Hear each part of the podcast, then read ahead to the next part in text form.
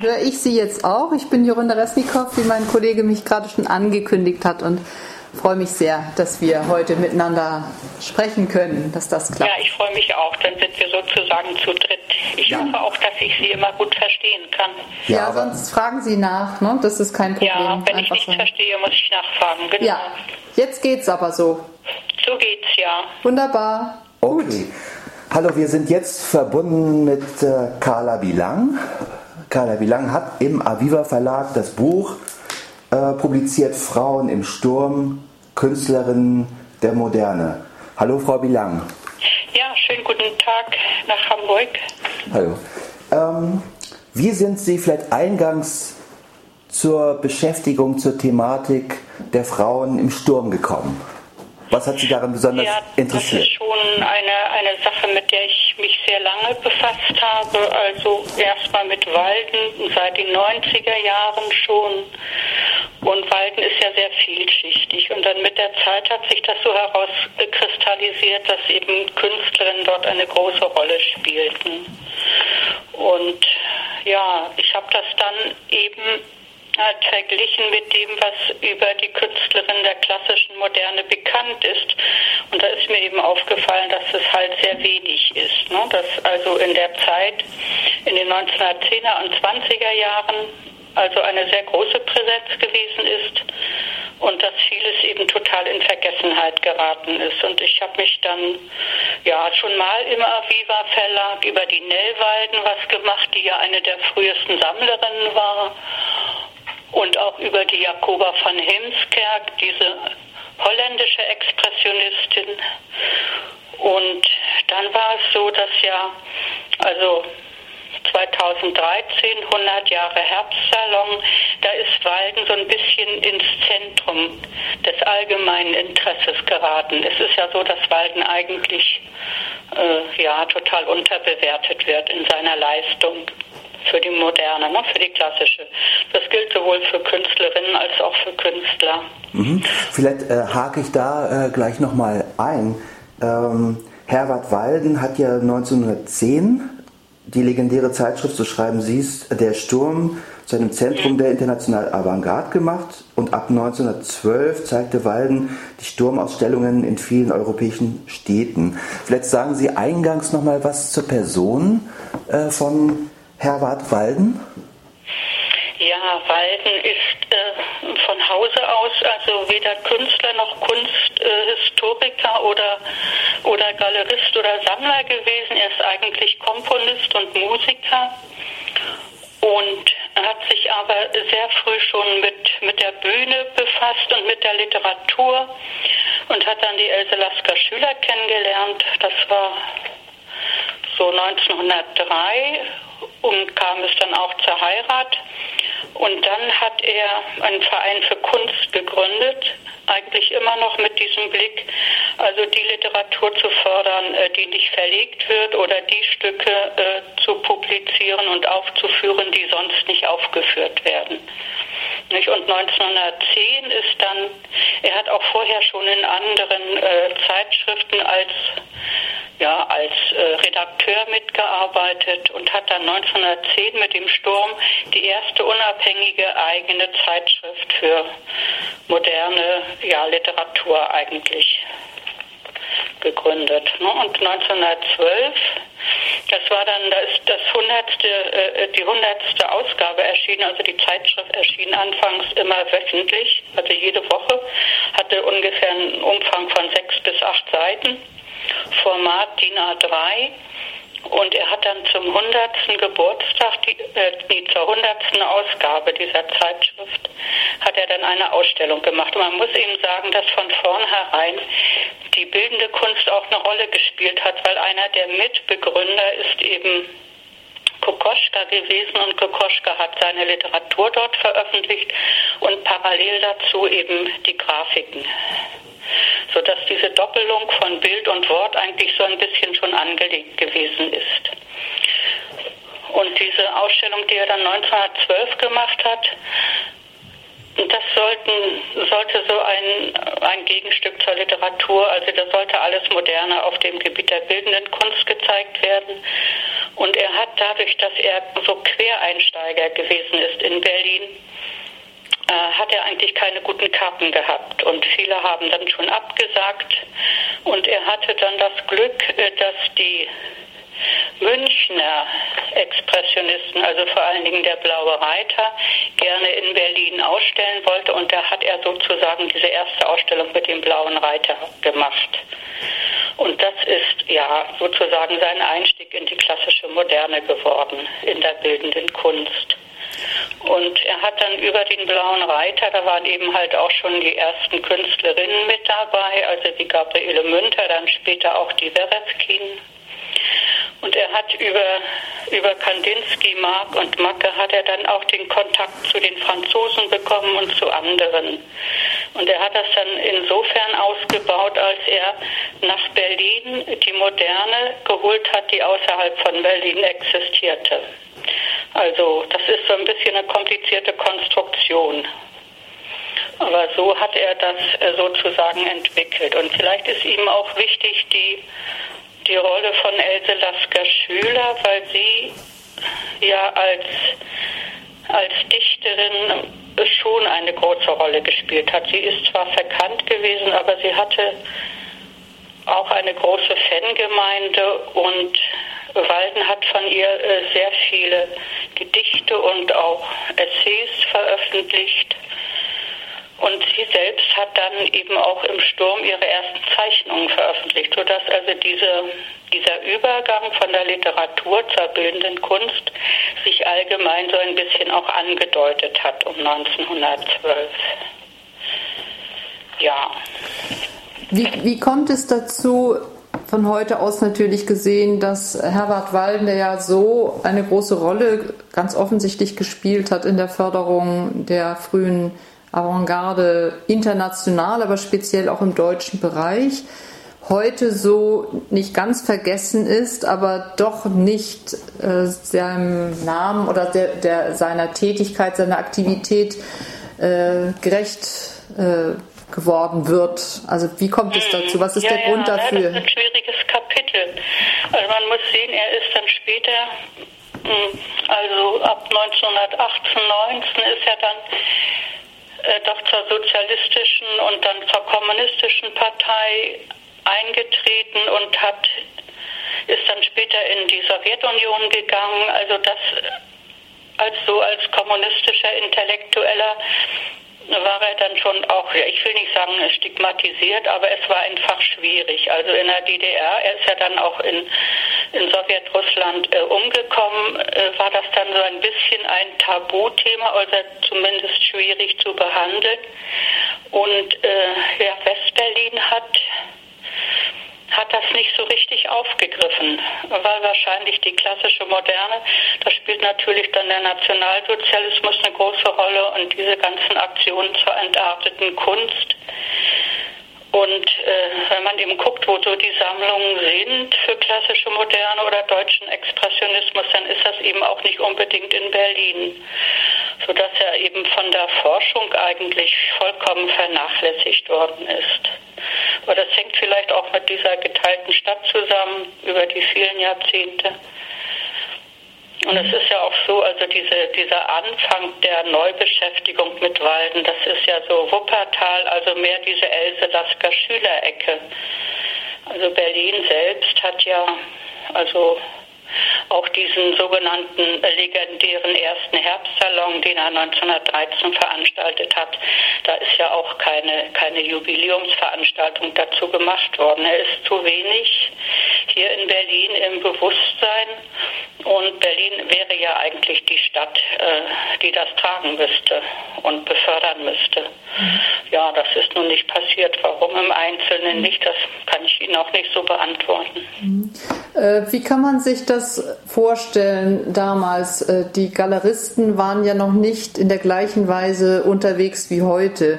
Äh, also ich muss dazu ganz kurz sagen, ich hatte ein ausführliches Gespräch mit Frau Dr. Ingrid Pfeiffer von der mhm. Kunsthalle Schirn auch äh, geführt und die sagte, dass Walden ebenso als Galerist so sehr unkommerziell unterwegs gewesen sei, bis hin manchmal ungeschickt und sich dann so wichtige Künstler, die auch für einen Galeristen kommerziell interessant geworden wären, hat abluchsen lassen von anderen Galeristen, die dann viel bekannter geworden sind. Was sagen ja, Sie dazu? Das ist,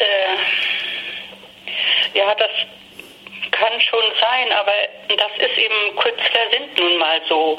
Also es ist so, dass das Walden eigentlich das ganze finanzielle Hinterland gefehlt hat, was andere Galeristen hatten, also Kassierer im Zusammenhang mit, mit der Sezession und so weiter.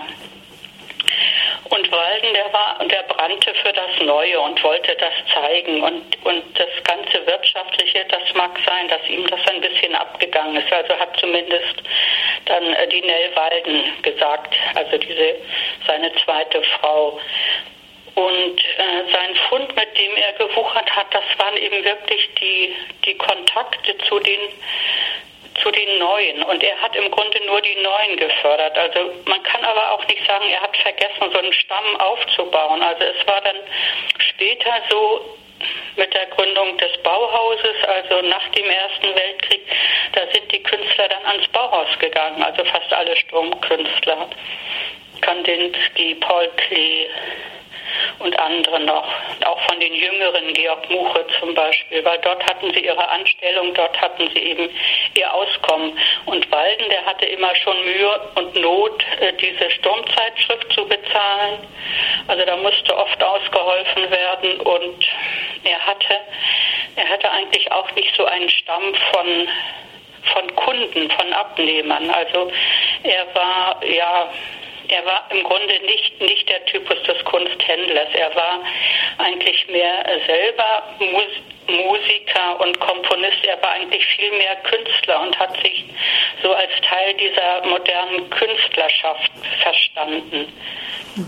Das leuchtet ja ein dann natürlich. Also ich finde das. Und dann muss man noch dazu sagen, also dass eben auch viele gegen ihn gearbeitet haben hier in Berlin. Der Kassierer zum Beispiel, dass das war. Mhm das war dann eben auch oft schwierig für ihn. Und andererseits ist eben Walden auch sehr polemisch aufgetreten. Also er hat auch viele andere angegriffen, den Westheim, den Kassierer und so weiter.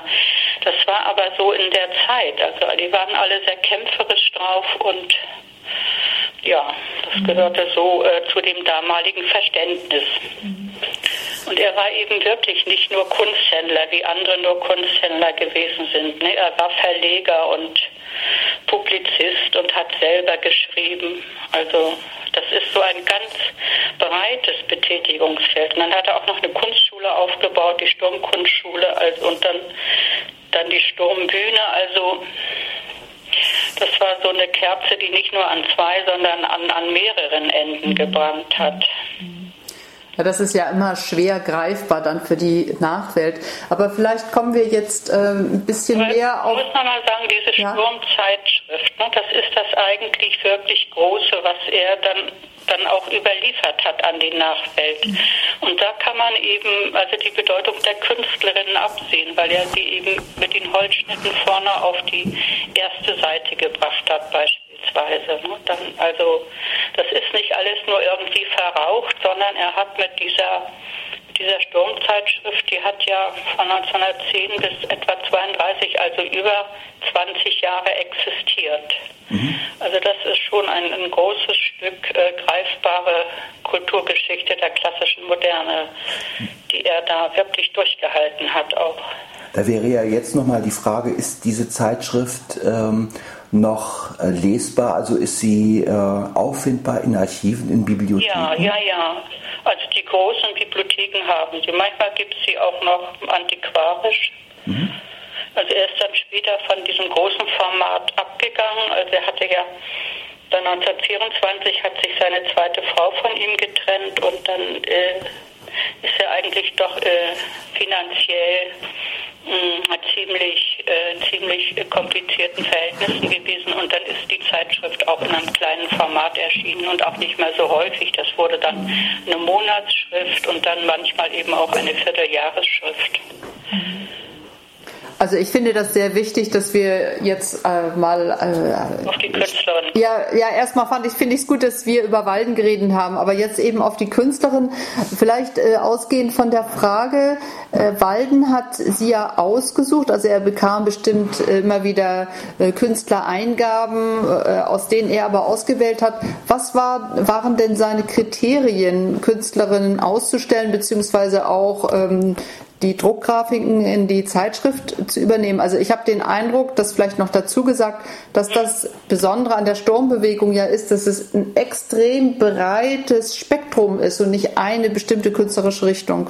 Hm, ja, also er er hat sich ja als Expressionist verstanden und hat die Expressionisten gefördert und so dahin ging auch so seine Kunsttheorie, wenn man die so bezeichnen möchte. Also und er hat unter Expressionismus auch Futurismus subsumiert und zum Teil auch Kubismus. Was? Und wovon er ausgegangen ist, ja, also es musste ihn berühren.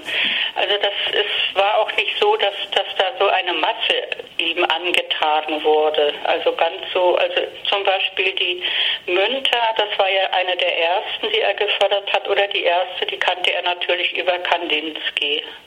Und die Werewkin dann auch aus dem Kreis. Die Goncharowa dann eben weil sie für die Bühne gearbeitet hat. Also innerhalb der Moderne, also für ihn war es nicht wichtig, irgendwie viele zu zeigen, sondern seine Absicht ist gewesen, die Spitzen der Moderne zu zeigen. Die Künstler und die Künstlerinnen, die was vollkommen Neues bringen. Das ist für ihn entscheidend gewesen. Und ansonsten hat er ja intuitiv aus dem Bauch heraus entschieden, würde ich sagen. Wie kommt es dazu, dass speziell Walden, also dieser Mann, dieser Allround-Künstler, sehr viele Frauen in einer Zeit, wo die eben erst eher selten ausgestellt wurden, selten einen, einen, äh, einen Ort bekamen. Wie, wie kam es dazu? Naja, er hat, denke ich, durch Else Lasker Schüler äh, ist er sozusagen schon instruiert gewesen. Er hat sie ja selber als die bedeutendste deutsche Dichterin bezeichnet.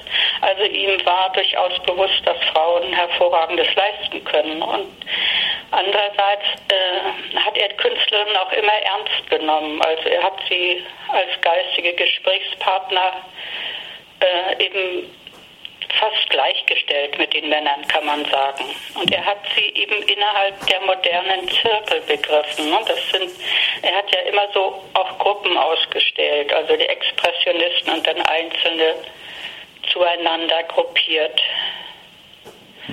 Und mh, mm, gut, er hat angefangen, also 1912 mit den Ausstellungen im Herbst ja erst, dann 1913 große Ausstellung von Münter, Berewkin und Hemskerk und dann kam ja der Erste Weltkrieg. Und das bedeutete eben für Walden, der ja die internationale Moderne gezeigt hat, dass er zu den Künstlern aus Russland und aus Frankreich, das waren ja dann die Kriegsgegner, eben kaum noch Kontakt hatte, fast gar keinen und die auch nicht zeigen konnte, sodass eben während der Zeit des Ersten Weltkrieges die Künstlerinnen dann auch noch einmal ganz stark nach vorne gekommen sind. Also er hat über die Himskerk, die ist äh, die wichtigste Künstlerin gewesen während des ganzen äh, Ersten Weltkrieges.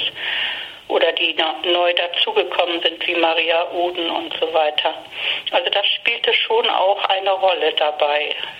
Mhm. Also die Kriegszeit, ne? Mhm. Wo also viele Künstler selber, Franz Marc, die waren ja alle im Krieg Macke, die sind dann gefallen. Kandinsky war in Russland und da hat er eben doch verstärkt Künstlerinnen gefördert. Also da diesen Zusammenhang muss man schon auch sehen dabei. Mhm. Und auch die Nachwachsenden. Ne? Ich komme jetzt nochmal äh, vielleicht auf mhm. das, was Sie äh, auf Seite 24 in Ihrem Buch äh, geschrieben haben, ich zitiere da mal, es ist auffallend, dass die am Herbstsalon beteiligten Künstlerinnen auf die eine oder die andere Art Partnerin von Avantgarde-Künstlern waren, Gabriele Münter und Wassily Kandinsky, Marianne von Werewkin und Alexei von Jawlensky aus München, Natalia Goncharowa und Michael Larinov aus Moskau, Äh, die waren halt eben unverheiratete Paare, die sich durch das gemeinsame Streben um die moderne Malerei in der Öffentlichkeit präsentierten und gleichzeitig das neue Ideal der unverheirateten und unabhängigen Frau verkörperten. Natürlich in unterschiedlichem Grade. Zitat Ende.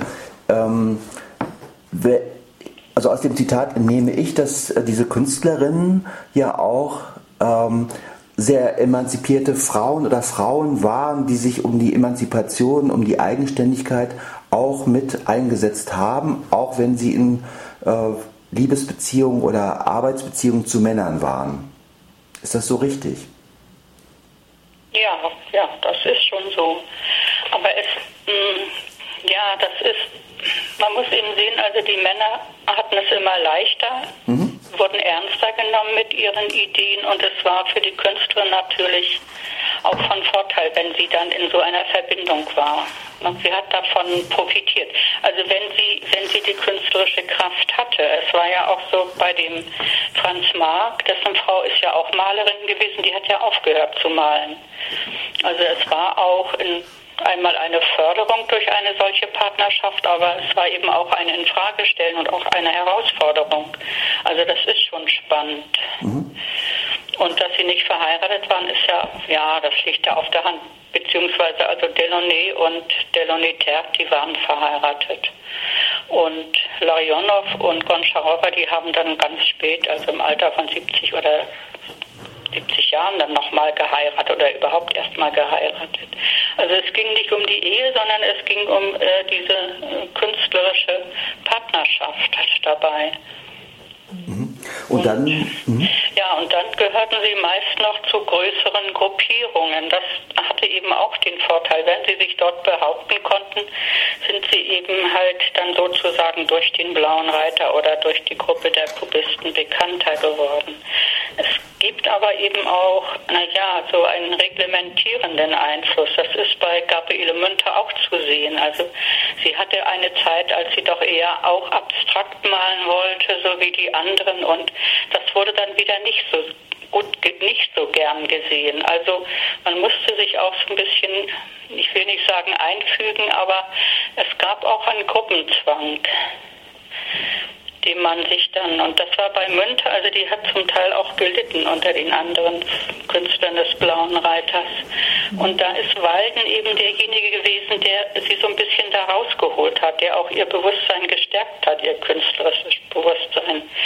Also er hat Verständnis gehabt und das ist vielleicht so dieses, die hervorstechende Eigenschaft bei ihm. Also er war irgendwie ein Versteher der Künstlerin. Also kann man sagen, auch speziell, äh, das ist natürlich jetzt gefährlich, ist mir klar, weiblicher Qualitäten innerhalb der Kunst. Das ist natürlich, äh, viele Feministinnen werden jetzt aufschreien, sagen, nein, so geht's gerade gar nicht. Aber es gibt ja. da sicherlich besondere äh, Züge, wenn sie auch noch so vielfältig sind in der Malerei der Frauen der Zeit. Ja, das ist wirklich eine schwierige Frage weil das ist halt immer individuell. Man könnte nur sagen, ach na ja, das ist eben bei Münter die Farbigkeit oder dies oder das. Es ist schwierig, man muss es im Einzelnen immer sehen. Also bei, bei Delaunay und Delaunay Terk ist es ja so, dass sie in besonderem Maße auch die, die Seite der ganzen angewandten Kunst oder des Designs mitbetreut hat. Ne? Das hat sie eben beides parallel gemacht, die freie Kunst und die angewandte, sogenannte angewandte. Und das würden Männer wahrscheinlich so nicht machen, also weil sie Männer eben den Unterschied machen. Das eine ist die hohe Kunst, das andere ist die mhm. angewandte Kunst. Und äh, die Delaunay, die ja selber Russin ist und auch aus einem ganz anderen kulturellen Umfeld damit kommt, wo eben auch die Volkskunst eine andere, einen anderen Stellenwert hatte, die hat dann so eben auf diese Art und Weise ihre, ihre weibliche Seite in die Kunst eingebracht, eben mit sehr viel äh, Authentizität auch. Und, und solche Beispiele gibt es aber in Westeuropa, also mit den dort geborenen Künstlerinnen gar nicht. Ja, mit dem Weiblichen ist es schwierig. Also, ich meine, sie sind individuell vor allen Dingen. Also die Himskerk ist mit der, mit der Anthroposophie dann sehr eng verbunden und jeder hat so ihre eigene, ihren eigenen Stil entwickelt. Und mir ist eben in diesem Buch wichtig, dass sie eben Teil der modernen Bewegung sind, der modernen Stilistik, des, des Klassischen, der Moderne. Nicht, weil das ja meist immer so außerhalb der Künstlerinnen passiert und die Künstlerinnen sind dann eben die, die es auch noch gibt oder Frauen, die Kunst machen. Aber ich äh, sehe das eben im Zusammenhang mit der modernen Stilbewegung. Und ähm, sich dann so hoffe ich zumindest mit diesem Buch eben halt auch mal dieses Bild so ein bisschen relativiert, ne? dass man immer nicht nur die bekannten Künstler als die Vertreter der modernen Bewegung und die Künstlerin eben als als Künstlerin sozusagen neben der modernen Bewegung stehen hat. Das ist eben oft, äh, oft der Fall. Jetzt äh, komme ich nochmal, und da ähm, habe ich das Zitat äh, aus Seite 26, dass Sie ja sagen, bei den Künstlerinnen äh, war es halt eben so, dass sie A, begeisterte Vorreiterinnen in der äh, Präsentation des Neuen waren, die zugleich für die Kunst und für die neue Rolle der Frau in der Gesellschaft kämpften. Also gegen die Vorurteile in ihren eigenen Familien, gegen die Allmacht der Professoren an den Akademien, gegen eine Gesellschaft, die den Frauen den Zugang zu den Hochschulen und Akademien verbot. Es gab viele Gründe für die Künstlerinnen, auf der Seite der Avantgarde zu stehen. Das ist vielleicht auch nochmal ähm, so ein Hinweis, dass ja vielen Frauen der Zugang zu Kunstakademien ähm, bis nach dem Ersten Weltkrieg eigentlich verwehrt war. Ja, ja, das ist so. Naja, die, die Avantgarde hat ja nichts mit der Akademie zu tun. Ne? Mhm. Ne? Das, deswegen ist dieser Einstieg so interessant. Also die Künstlerinnen, die haben, also die Russen haben dann die Privat, privaten Schulen oder privaten Akademien in Paris besucht. Äh, Münter ist die Schülerin von Kandinsky gewesen, auch in einer privaten Kunstschule. Und die Akademien, also auf den Akademien wurde ja nicht, nicht das Moderne vermittelt, mhm. sondern wurde eben halt das akademische Zeichnen und Malen vermittelt. Also da konnte man ja so die moderne Sicht nicht lernen. Deswegen ist auch dieses starke Hineindrängen der Frauen in diese Moderne, das hat man ja nachher beim Bauhaus ganz stark, dass da ganz viele Bauhausschülerinnen auf einmal sind. Mhm. Ja, das war aber dann eben später in den 20er Jahren schon. Ja, das, äh, also es, es gibt eben auch viele Gruppierungen, wo Künstlerinnen äh, dann mit dabei sind, aber eben oft über so eine Partnerschaft. Dann gibt es wieder andere Gruppierungen wie, wie äh, die Brücke aus Dresden, da waren gar keine Künstlerinnen dabei. Also das ist schon auch so ein bisschen unterschiedlich. Und in München mit dem Blauen Reiter, da war eben die Münter als, äh, als Deutsche und die Werefkin dann eben als Russin oder die Epstein auch als Russin. Also da sind dann eben nicht unbedingt immer deutsche Künstlerinnen mit dabei. Mhm. Wo, woher oder weshalb das Vergessen, die, ähm, also Sie in Ihrem Buch und die Ausstellung in der Kunsthalle Schirn zeigt ja, was für großartige Kunstwerke das sind. Also nicht irgendwelche äh, Frauenbilder, das sagte Frau Pfeiffer, also dass ihre Kollegen gesagt haben, ah, das sind ja richtig tolle Bilder, also dass es keine Nischenkunst ist, die da ausgegraben wird, sondern großartige Kunst. Wieso dieses Vergessen? Ja, wieso dieses Vergessen? Also da muss man erstmal sehen, dass also für Deutschland hat eben der Nationalsozialismus sowieso die klassische Moderne äh, vollkommen zurückgedrängt. Ne? Also es gab dann keine Sammlungen Einiges ist ja noch ins Ausland verkauft worden, vieles ist vernichtet worden. Und man hat dann eben erst 45 wieder angefangen, das alles neu zu sortieren. Und dann ist es so, dass die Kunstgeschichte sowieso äh, nicht in aller Breite das Vergangene aufnimmt, sondern eigentlich sich auf besondere, besondere Höhepunkte immer spezialisiert. Und es war eben auch so, auch selbst äh, im Sturm, also wer hatte denn schon mal einen Katalog gemacht, auch mit Abbildungen darin? Also der Walden hat eben die Münter zum Beispiel aufgefordert, dass sie doch auch äh, einen Katalog finanzieren sollte und so weiter. Und die Männer haben auch stärker darauf gedacht oder waren stärker darauf bedacht, dass eben äh, solche Dinge passiert sind, nicht? Dass sie dann eben auch drin waren in bestimmten in bestimmten Überblicksdarstellungen und so weiter, dass sie in Privatsammlungen gekommen sind oder dass Museen Ankäufe gemacht haben. Frauen haben sich also um diese Seite auch zu wenig gekümmert, ehrlich gesagt. Mhm. Wie äh, sind Sie denn vorangegangen? Also Sie haben ja eingangs gesagt, dass Sie in den äh, 90er Jahren begonnen haben, sich intensiver mit den Sturmfrauen zu befassen. Äh, wie verlief, also ich bin da jetzt ein bisschen neugierig, wie verlief Ihre Forschungsarbeit? Also wo wurden Sie vor allem fündig oder was waren andererseits auch die besonderen Schwierigkeiten? Naja, für mich war, äh, war die Sturmzeitschrift natürlich erstmal eine wichtige Quelle, weil da sehr viel Grafik abgebildet wurde, auch von Künstlerinnen. Und äh, dann habe ich die Kataloge alle durchgesehen, soweit sie in den großen äh, Bibliotheken vorhanden gewesen sind. Und dann gibt es ja einige Veröffentlichungen, die die Nell Walden gemacht hat über die Zeit, so ihre Erinnerungen. Da ist ja in den 50er Jahren schon mal einiges erschienen. Ja, dann hatte ich ein Forschungsstipendium dazu. Also eigentlich ist es für mich ein ziemlich altes Thema. Ich habe ich hab das dann aber erstmal nicht publiziert, weil ja, weil ich mir selber noch nicht sicher war, äh, welches Gesicht das haben sollte. Und dann habe ich dann jetzt erst so diese Rückbesinnung auf Walden dann zum Anlass genommen, eben auch ein richtiges Buch daraus zu machen. Und da habe ich das dann eben zugeordnet zu den einzelnen Stilströmungen der Moderne, Expressionisten, konstruktive Abstrakte und auch die Avantgarde aus dem Osten. Da sind dann auch ja verschiedene Untersuchungen mit eingeflossen, die inzwischen auch stattgefunden haben.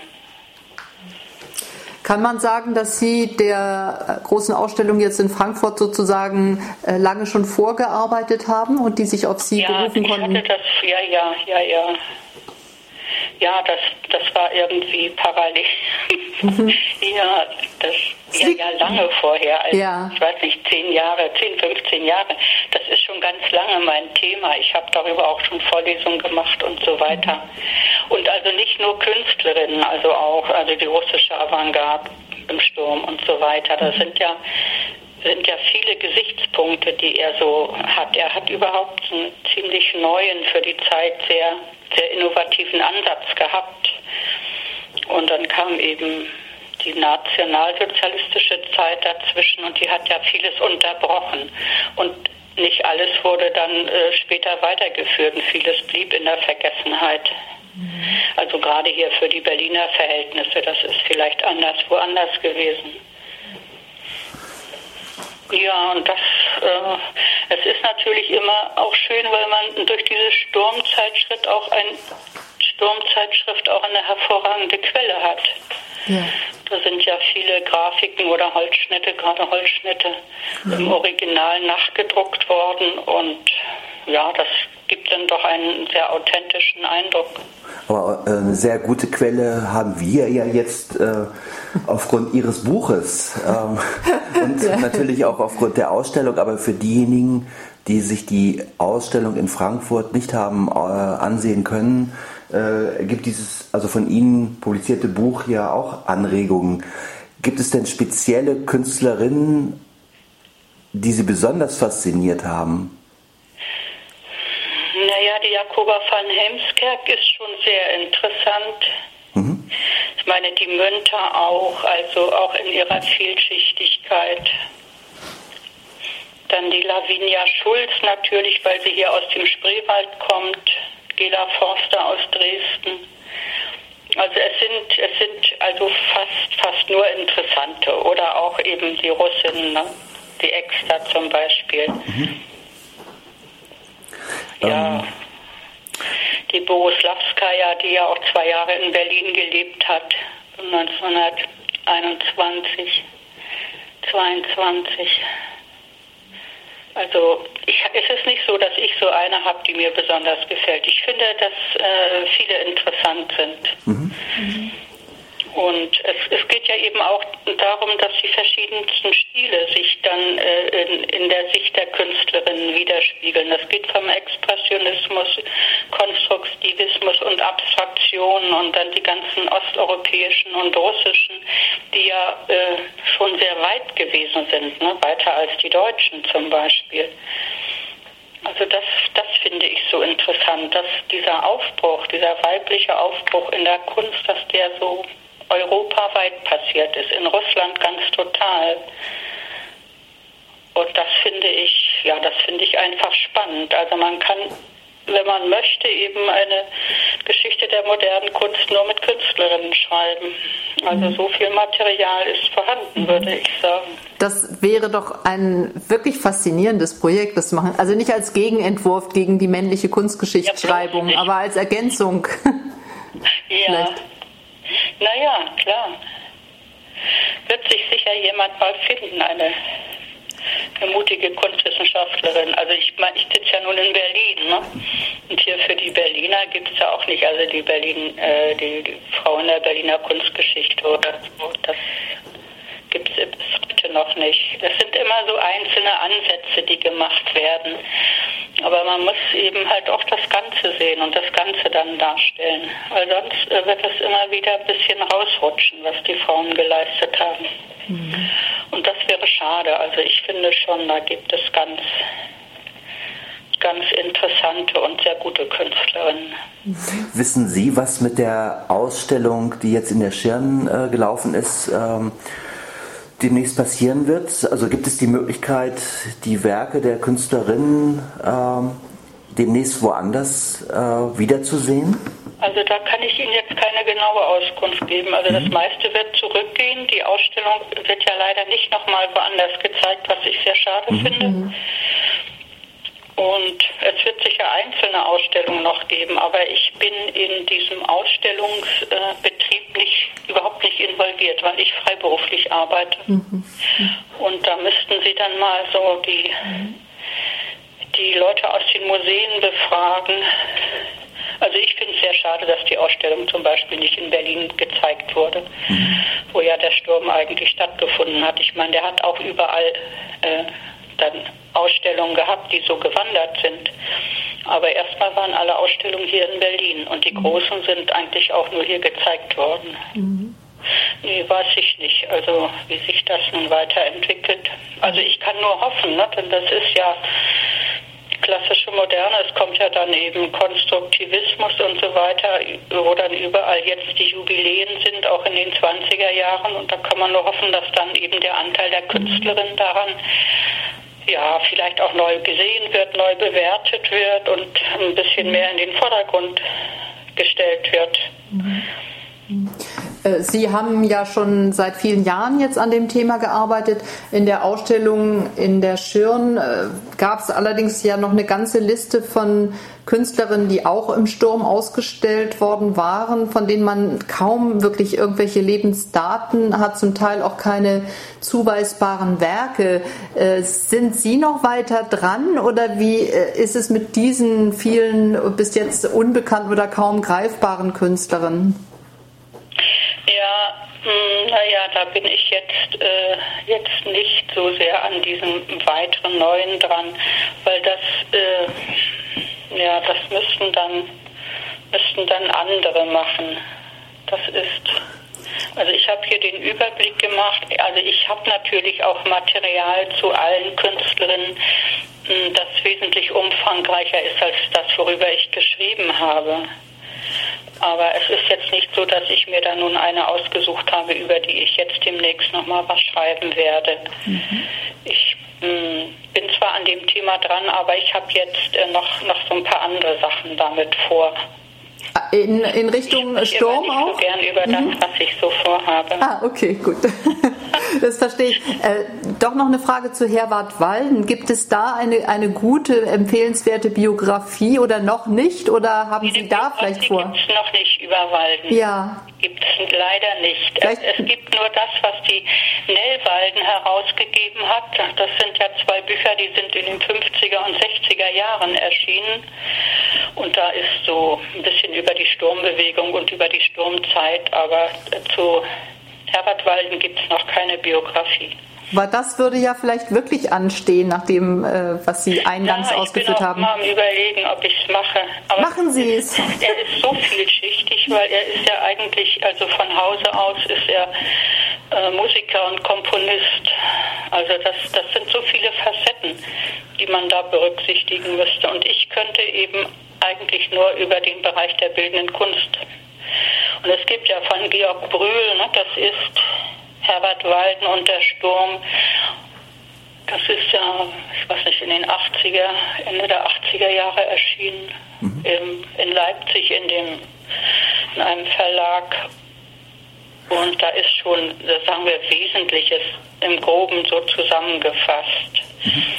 Sie, Sie haben ja gerade gesagt, ja, dass äh, Herr äh, Walden. Äh, sehr umfangreich und, und für, für Walden ist eben typisch, dass dass er nicht nur die bildende Kunst, also die war für die Zeit 1912 bis 1920, 22 so sein Schwerpunkt und danach war dann eben auch Theater und so weiter oder mhm. eben auch überhaupt die die äh, Beziehungen zwischen den einzelnen Künsten. Das ist, der hatte eben einen sehr, sehr modernen Blick für die Dinge. Gibt es denn eigentlich Aufnahmen von Kompositionen von Walden? Ja, aber ich kann Ihnen nicht sagen, wo die sind. Okay. Also ich weiß, dass es welche gibt. Also ich habe selbst hier in Berlin mal, da habe ich noch einiges. Es gibt, also die sind alle gedruckt, die Kompositionen. Das, das ist, die liegen alle äh, gedruckt vor. Aber so Bearbeitung, also ich hatte hier mal äh, zu einer Ausstellungseröffnung, da ist mal was nachgespielt worden von ihm. Mhm. Ja. Aber wie gesagt, also Musik, also mir wurde nur gesagt, dass seine Musik noch irgendwie ein bisschen so im 19. Jahrhundert verankert wäre, dass sie im Grunde nicht die Modernität derjenigen Bilder hat, die er im Sturm gezeigt hat, also die reine Abstraktion und so weiter. Und die, die ganz moderne Musikauffassung hatte er wohl nicht. Also er war ja vor allen Dingen, äh, also auch als Pianist, ne, ist er ja aufgetreten. Aber äh, Musik ist nicht mein, mein Spezialgebiet. Also da mir ist es nur gesagt worden, dass es so, so einen gewissen Symbolismus noch hat und so. Und, naja, und er kommt ja auch aus der Zeit. Ich meine, Lasker Schüler kommt ja auch aus der Zeit. Mhm. Das ist ja vielleicht auch mit ein Grund dafür, dass er so schwer greifbar ist, denn die Wissenschaft arbeitet ja doch eher äh, konzentriert, um nicht zu sagen, steckt dann Sachen wieder in Schubladen und wenn jemand so selber ja, ein ja, Gesamtkunstwerk ja, also darstellt, ist schwer. Ja, ich, also er ist in, in, in den äh, Komponisten, so gibt es so Lexika den 20er Jahren, da ist er wohl genannt, aber ich weiß gar nicht, wie, das, wie er da heute gehandelt wird. Das kann ich gar keine Auskunft mhm. geben dazu. Ja, Sie halten uns auf dem Laufenden, wenn da ein Projekt ja. sich konkretisiert, also nicht nur was Walden angeht, sondern die anderen Künstlerinnen eben auch und alles, was da noch zu entdecken ist, denn da scheint ja doch noch einiges zu sein. Ja, ja, ja, da wird auch noch einiges kommen, da bin, davon bin ich überzeugt. Also wenn das Bauhaus dann wieder so es, es, sind ja immer so Wellen, es bewegt sich ja immer in Wellen. Wenn all, irgendetwas 100 Jahre alt ist, dann wird es wieder, mhm, wiederentdeckt. Ja. Ne? Das sieht man jetzt ja auch gerade an den ähm, Jubiläums- ja, Feierlichkeiten kann man nicht sagen, aber an den äh, Ausstellungen und an den Würdigungen, die Dada jetzt gerade erfährt. Mhm. Ja, ich habe eins gelesen hier in der Kunstzeitung. Ja, mhm. ja. Ja. Naja, ich bin nicht so eine wilde Anhängerin von Dada. Also, weil das meiste, was die Dadaisten gemacht haben, das gab es als Neuerung vorher schon. Und ja, das ist eben Ja, das ist so was, was, sagen wir mal, eine sehr spezielle Richtung, die aber, aber offenbar sehr wirksam wird, weil, weil sie so an das Publikum sich wendet, offenbar.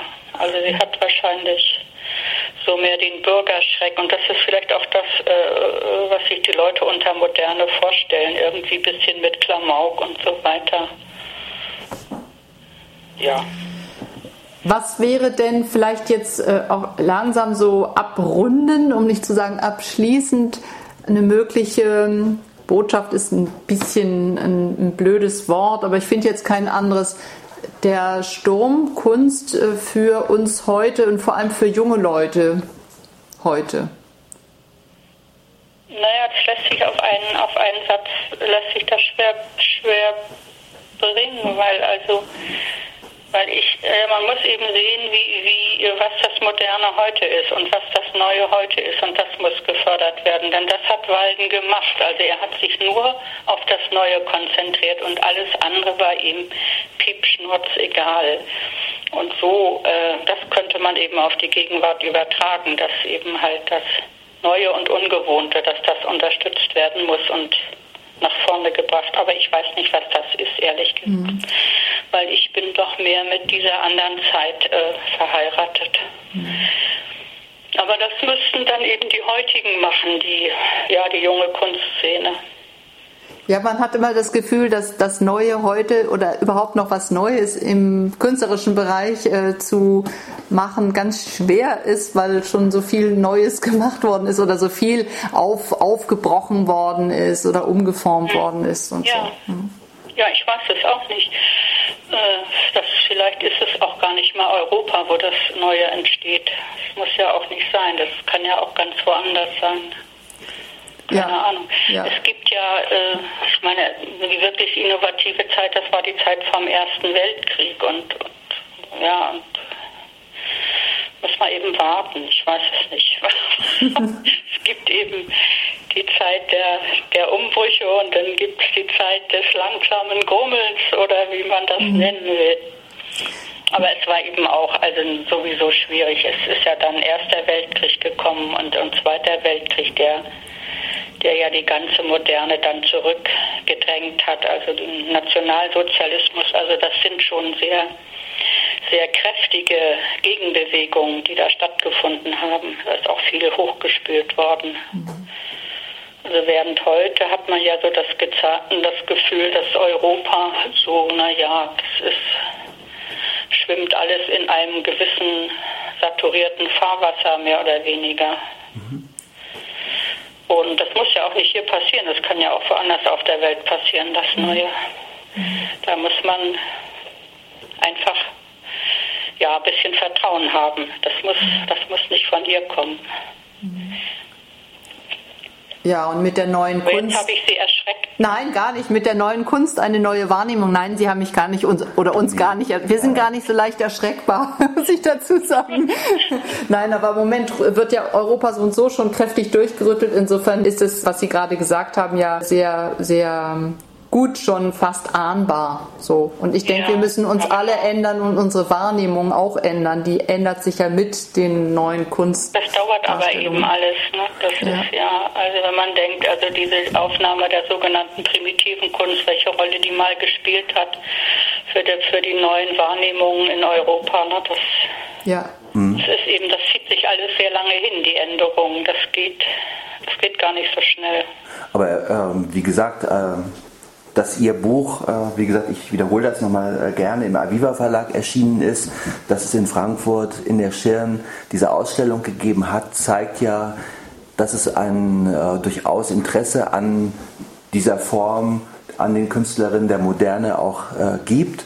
Und ich habe eh momentan so das Gefühl, ähm, dass im aktuellen Feuilleton, auch in der aktuellen äh, Auseinandersetzung in den Kunstmuseen und Galerien ja ein Interesse an diesen Avantgarde-Bewegungen äh, wie Sturm, ja, wie ja. Dada ähm, oder andere Bewegungen, dass es die gibt und äh, ja, und von da denke ich, ist jetzt vielleicht auch so eine Zeit, dass man darauf vertrauen kann, dass es eine eine Neubeschäftigung halt eben auch gibt und dass die von Ihnen porträtierten Künstlerinnen natürlich auch ähm, vielleicht das Publikum bekommen, das sie auch heute verdienen.